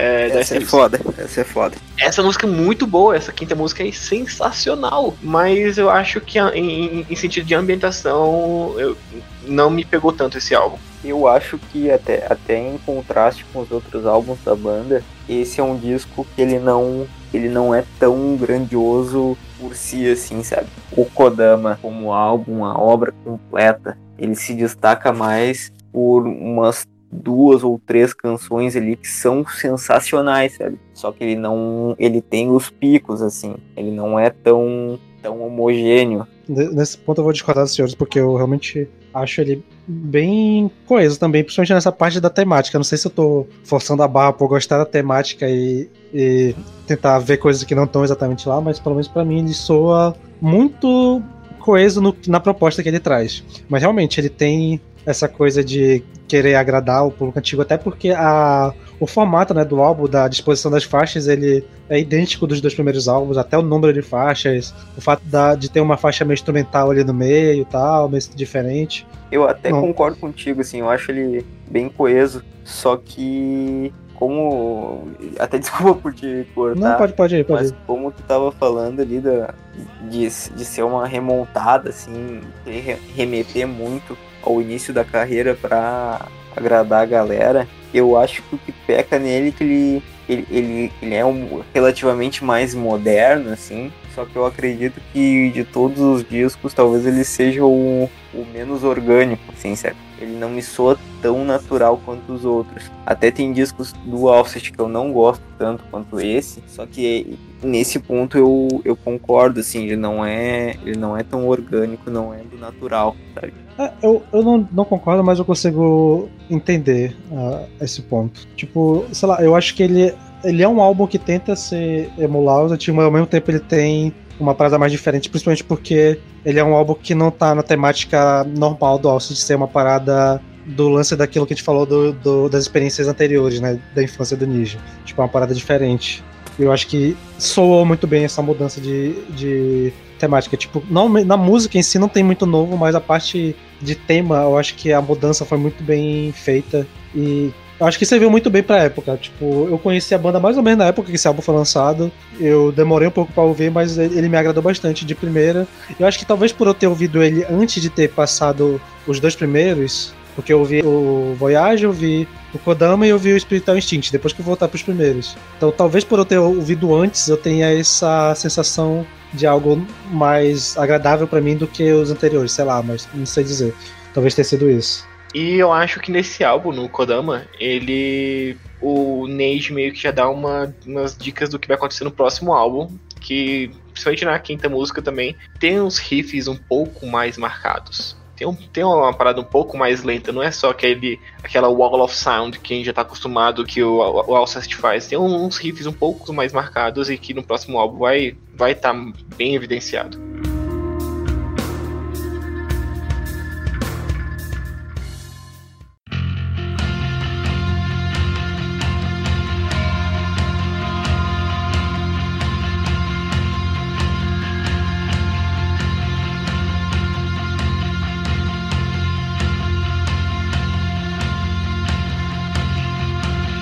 E chegamos em 2019 com o último lançamento até o momento, né? Que é o Spectral Instinct. Que, como eu já comentei né, anteriormente, pra mim ele é o álbum mais pesado da carreira deles. É o álbum mais metal, assim, tipo. Até pelo que o Lucas acabou de falar, tipo, ele tem realmente esses riffs mais marcados. E mais, assim, apesar de ser um pouco diferente, ainda assim, continua pra mim fantástico, assim. A primeira faixa desse álbum tem talvez um dos meus riffs de black metal favoritos caralho, essa música é muito boa, que eu não lembro alguma coisa, acho que é Jardim da Minute, algo assim. E eu acho que essa mudança de tentar trazer um pouco o instrumental mais marcado assim funcionou legal. Acho que é um álbum que ficou muito bom.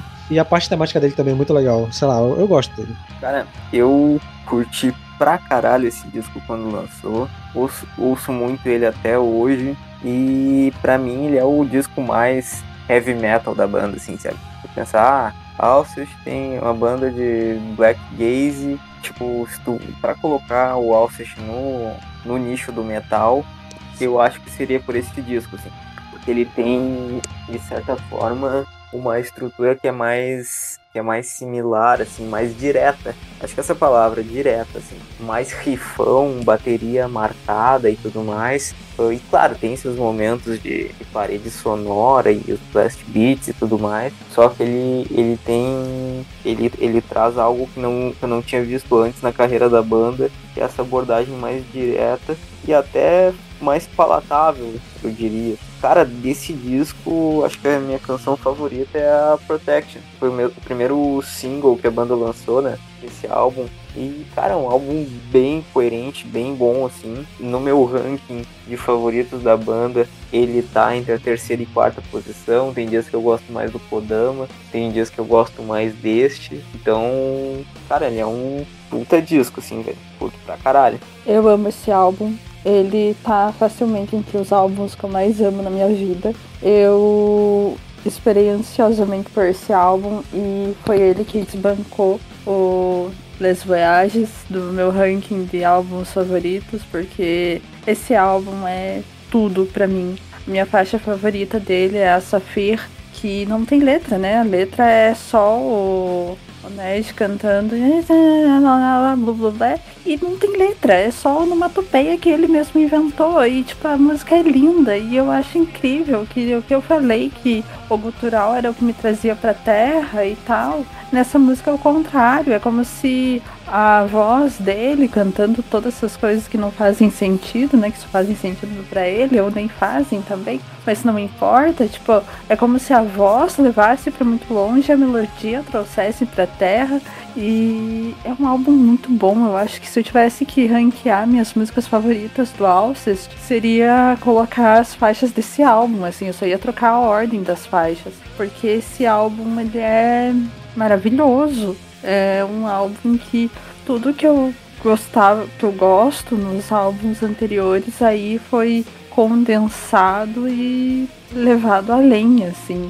É, nossa, é seguramente um dos melhores álbuns que eu já ouvi na minha vida. É, eu talvez eu tenha uma relação mais afetiva com o Les Voyages por ter sido o primeiro álbum e tal, né? E por, pelo que eu falei que era muito diferente, não sei o quê. E para esse álbum eu fiquei muito ansiosa por ouvir um álbum do Alcest, daí eles é, divulgaram, né, a Saphir e a Protection, Protection, Protection. É, não sabemos como pronuncia, se é inglês, se é francês. É, mas eles lançaram, né, as singles e eu tava muito ansiosa, acompanhei tudo. E daí vem o álbum e, tipo, não decepciona, pelo contrário, surpreende. E eu sempre escuto esse álbum e eu sempre me surpreendo, porque é muito bom. É, é, é muito bom mesmo. Tipo assim, é um álbum que quando eu ouvi pela primeira vez, e eu fui ouvir. Eu, eu ouvi também é, Protection primeiro. E quando eu vi Protection, quando começou o riff, eu. O que? Isso, isso é Alcest? O que? que tá acontecendo? Porque, cara, não parece. Quebradeira do caralho, né? Sim, e, e o riff marcadão, assim, um heavy metal. Que é, velho? Isso não é Alcest. Mas depois que a gente começa a música e eu falei, cara, é muito bom. Caralho, muito bom. E eu também acho que Protection é uma das melhores músicas do álbum. E eu não fazia a menor ideia. eu não fazia a menor ideia que, que Safir é, é só bublé dele, velho. Eu não sabia. Caraca, que legal. É. E é. é uma... E é uma música Por maravilhosa. É linda. A melodia, a, a- a melodia que ele, que ele tem com a- que as letras, que eu achava que era letra. Cara, eu não fazia a menor ideia, cara, que, que era a Bubulé. E é muito bom, é muito legal. Esse álbum é, é maravilhoso, de verdade. Tipo assim, ele tá no meu ah, top 3, top 4 ali, assim. É muito bom, é muito foda. Ele é, ele, de longe, assim, quando você. Quando você bota assim no papel e tipo, ah, é. é seria ele mais pesado, ou talvez o Ekai e tal. Mas quando você ouve ele e depois você vai ouvir o Ekai, você fala, não, esquece. Não, não tem comparação. O Spiritual Instinct é, é de longe mais pesado, assim. Ele é muito pesado, ele é uma quebradeira mesmo. O Ekai é o black metal normal de sempre. Nossa, esse tom de pejorativo, né? Desse... Ah, aí o, o tom você, você tira se você.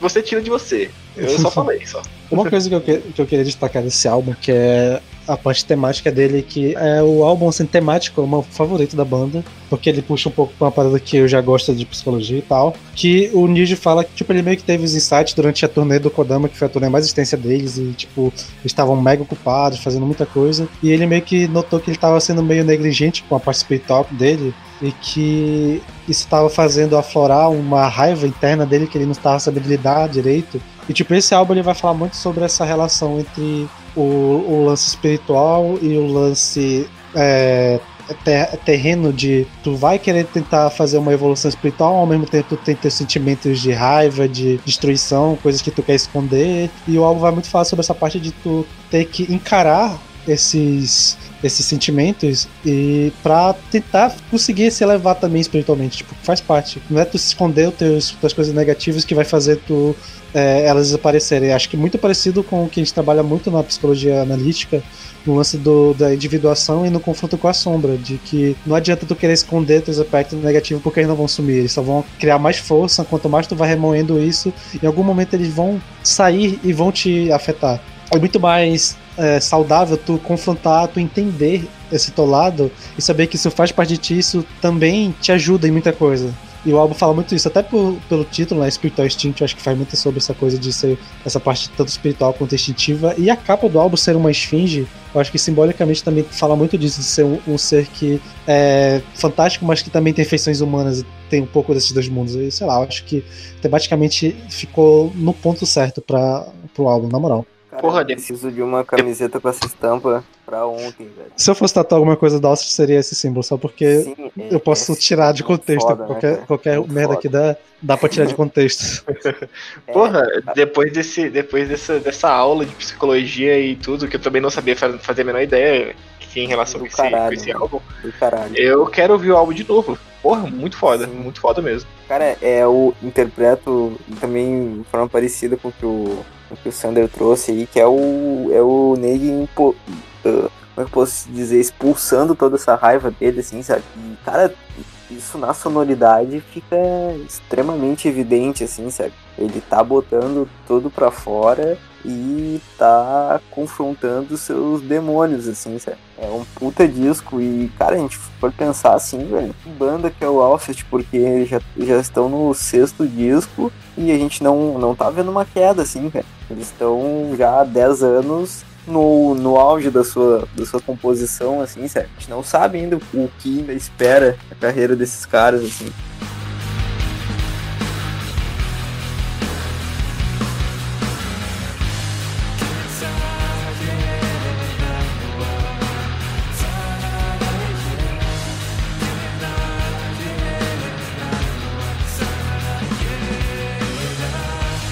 Bom, e pra fechar o episódio, a gente vai trazer aqui alguns pensamentos, né, que a gente tem sobre a banda, nossas opiniões pessoais e tal.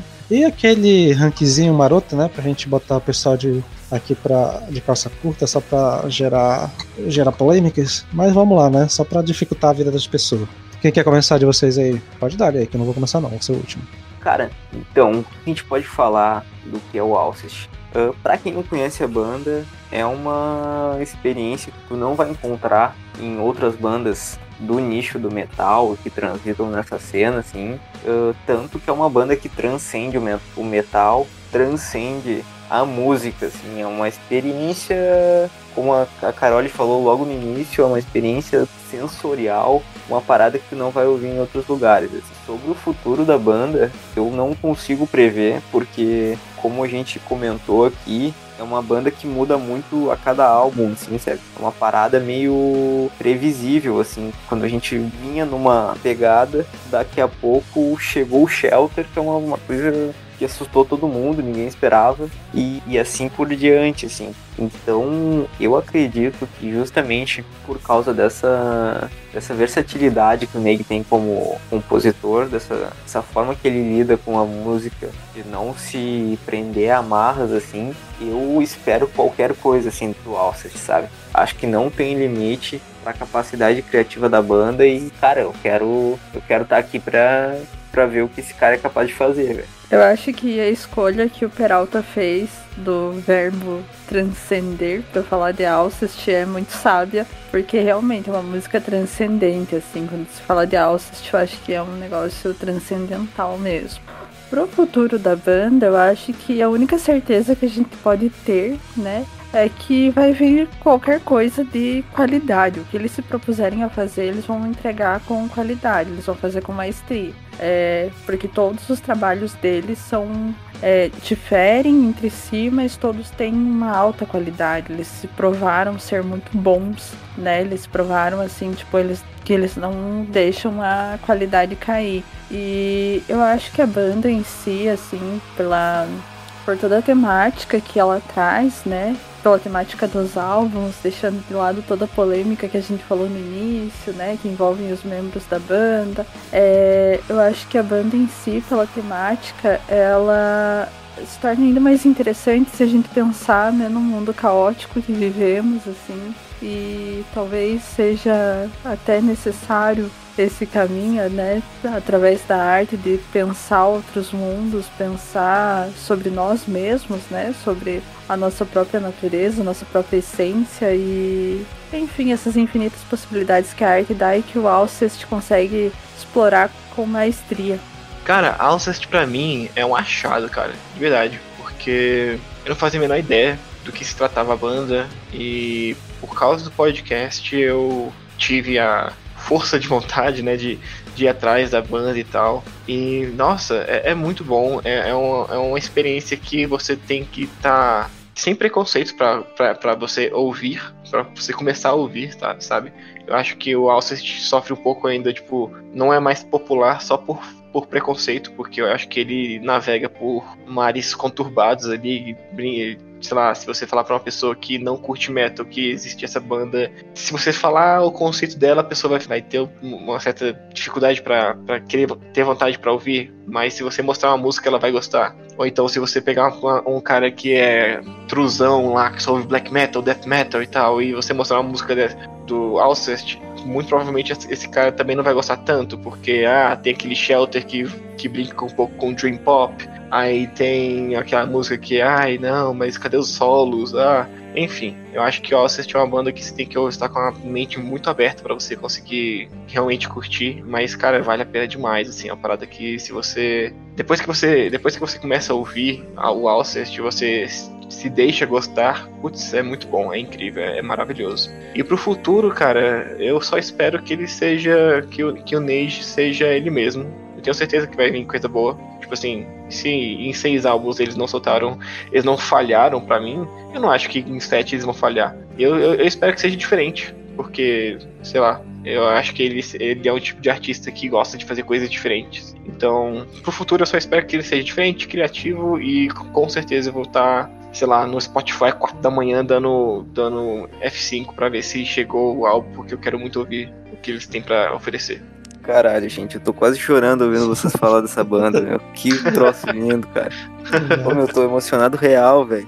Como eu já falei algumas vezes no podcast, o Alcest é a banda que eu gosto de ouvir quando eu quero desligar de tudo. Tipo, tô no meu quarto, desligo a luz, pego o fone de ouvido e boto pra tocar e fico de olho fechado, só ouvindo e só curtindo o som. E tipo, é uma sensação que eu tenho muito também com banda de doom metal, assim, eu gosto de fazer esse tipo de coisa. Mas o Alcest definitivamente é uma experiência diferente. Tipo, me leva a lugares diferentes do que essas outras bandas. E eu acho realmente, apesar de, de o Black Gaze ser um gênero que tá surgindo muito agora, tá vindo outras bandas muito boas também, mas acho que o Austin ainda tem uma parada muito única que é difícil alcançar, porque eu acho que essa parada que o Niji faz de tentar trazer essa experiência que ele teve esotérica pra música faz muita diferença. Tipo, não é só misturar dois gêneros, é usar elementos de dois gêneros para tentar passar algo que ele viveu. Tipo, esse caminho inverso que faz a parada ter uma identidade mais forte. E pro futuro, eu gostaria que tivesse um Shelter reverso, tipo um álbum full black metal, porque eu aposto que ia ser um álbum de black metal fantástico e eu tenho curiosidade para saber como seria.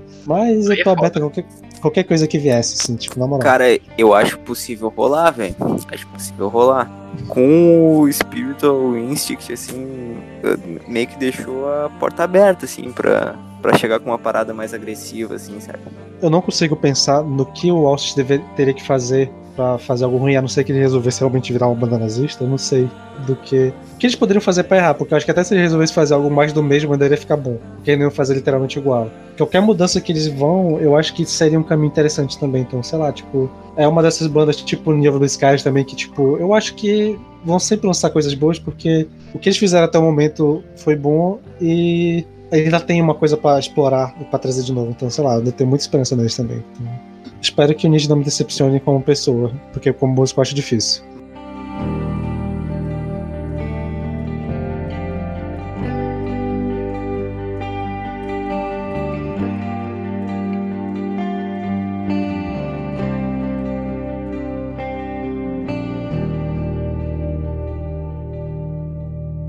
Mas vamos lá pro, pro top aí, vamos fazer a memória. Então começa tu aí, Peralta. Tá, vamos lá.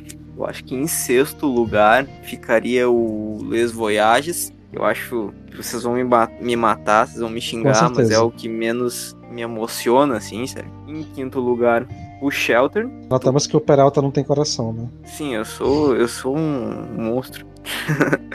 Minha alma é podre. E em quarto lugar ficaria o Kodama. Em terceiro, o último, né? O Spiritual Instinct. E daí, cara, nos os dois primeiros, vai ser difícil tu me fazer escolher entre eles, cara.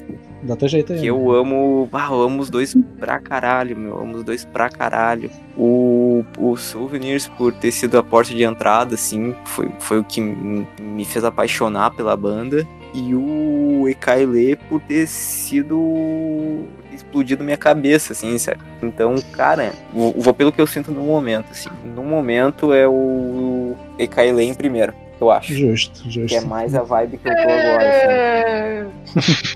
é a vibe que eu tô agora. Só que, cara, é, é uma briga complicada, né? é, justo, justo. Vai, Carol. Bom, é, em sexto lugar, o Shelter. E não surpreende ninguém. É... em quinto, Kodama. É... Bom, quarto lugar já começa a ficar mais complicado. Eu acho que em quarto lugar eu coloco o Ekaile de Lune. Em terceiro, Souvenirs do Autre Monde, sei lá como, né? Aí, ó, é, em segundo, por pouquíssima diferença do primeiro, mas em segundo lugar, o meu amado Les Voyages de la? Aí e em primeiro, o perfeito, o magnífico, o fantástico Spiritual Instinct. Coerente do lista. É, Curti, justo, curti. justo. Muito, muito bom, muito bom. Bora lá, então vamos- vamos criar o caos aqui. É, é nessa hora que a gente muta o microfone do Lucas. Finge que ele nunca existiu. Vamos lá. Falar primeiro que foi muito difícil fazer um top 6. Eu fiz ele no meu Twitter, eu terminei de ouvir a discografia e eu fiquei, tipo assim, seis dias, tipo, caralho, como que eu faço um top 6 disso? É impossível. Mas em sexto pra mim fica Ekail, Ekail de Luna. Tchau, galera. Foi muito legal gravar com vocês. Aí em quinto fica Kodama, porque eu já acho Kodama muito bom, mas é, é- a, a concorrência é braba. Aí em, em quarto fica Le Voyage, é muito bom, mas pera lá.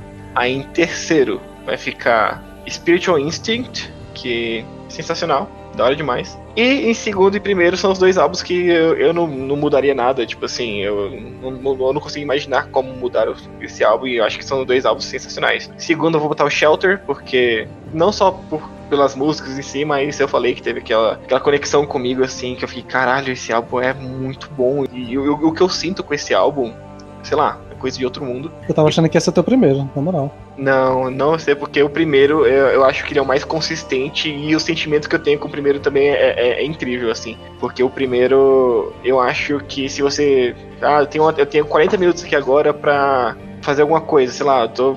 Porra, lavar a louça, uma louça gigante. Bota esse álbum, cara, você vai estar lavando louça no paraíso, assim, vai ser uma É o Souvenirs, é? Eu não entendi, tu falou primeiro, não sei se é o primeiro lugar ou o primeiro álbum. Não, o, é, o primeiro, o primeiro lugar, em primeiro lugar, seria os Souvenirs de, de Notre-Monde.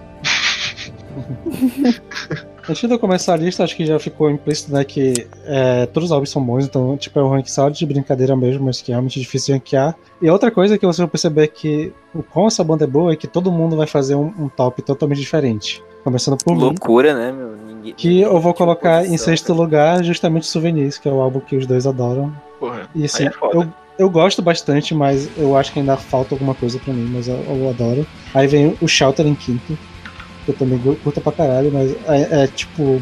Eu ainda prefiro a parte black metal, mas eu, eu- o álbum é fantástico. Assim, tipo, esses dois são 8, 8 9 10, assim, tipo, tudo de 8 pra cima do Ossos pra mim, mas ah, ainda assim esses dois ficam um pouco atrás. Aí em quarto eu vou botar o Kodama, que eu gosto bastante, eu adoro a temática, eu adoro as músicas que tem nele. Mas agora os três próximos são três assim que são nota 10 irretocáveis, que é o Spiritual Instinct, que é um álbum fantástico. O Ecade Delune, que, meu Deus do céu, é um álbum perfeito. Mas eu não tenho como não colocar em primeiro o Voyage Delano, que é o meu álbum favorito, provavelmente um dos meus favoritos da, da década, um dos favoritos do metal em geral. Tipo, eu não consigo explicar a conexão que eu tenho com esse álbum. E eu não vou me enganar não querendo ser passional nessa escolha, então esse álbum vai ficar em primeiro mesmo. E é isso. Vocês que lutam. Eu acho que é impossível a gente ranquear Alcest de falar de Alcest sem ser passional. Exatamente. Sim. parte, né? Toda parada. Cara, aqui, top 5 e top 6, loucos esses notas, tá ligado? Né? Teve muito álbum que foi o- melhor pra um, foi o pior pra outro, foi bem, bem diversificado. Tá louco, mano. É pra ter ver o nível da banda, né? Tipo, É, você- é, é uma... eu acho que eu acho que não teria outra banda que acontecesse isso. Porque tem outras É, bandas que a gente não. adora, tipo, um Gojira da vida, todo mundo ia colocar os dois primeiros atrás. É, exatamente. Ginger também, que é um álbum que eu- uma banda que eu acho que a discografia perfeita, mas todo mundo ia colocar o primeiro um, um pouco mais pra trás também. Aí, Megadeth. aí, aí você tá forçando a barra aqui.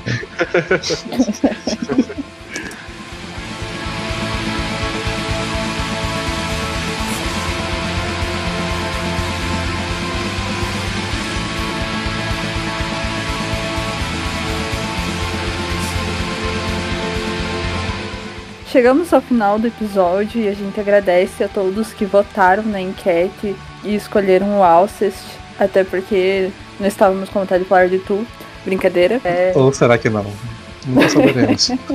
Ou será que não? Fica um mistério.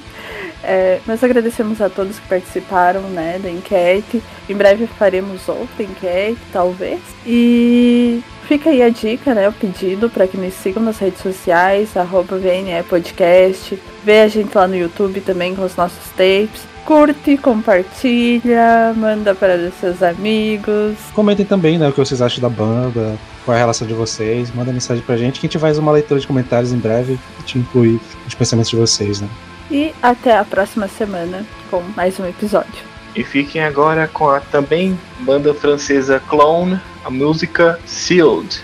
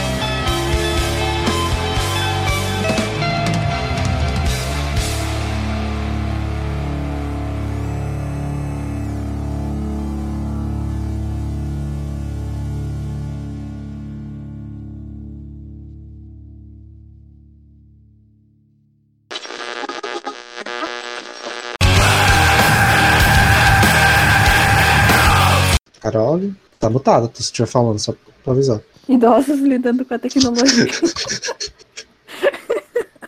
eu tô falando. É.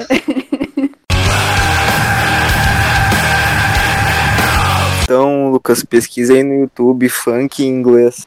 É basicamente o, o que o, o Ney faz ali, tá ligado?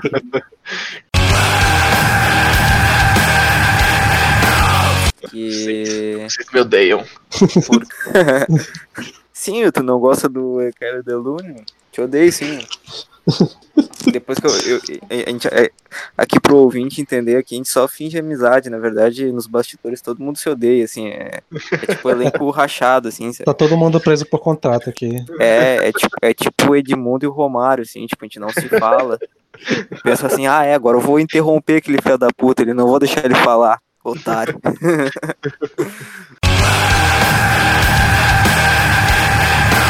Mas pensa assim, cara, eles podem de repente resolver virar uma banda cover de Armored Down, tá ligado? Então, Cara, assim, ainda fica não- legal. é. Aí eu aposto que ia ficar legal, na moral. Cara, não, não. Olha, tu tá brincando com o perigo, mano. tu não Mas- sabe. Tu tá mexendo num vespeiro, cara. Vai que eles fazem mesmo.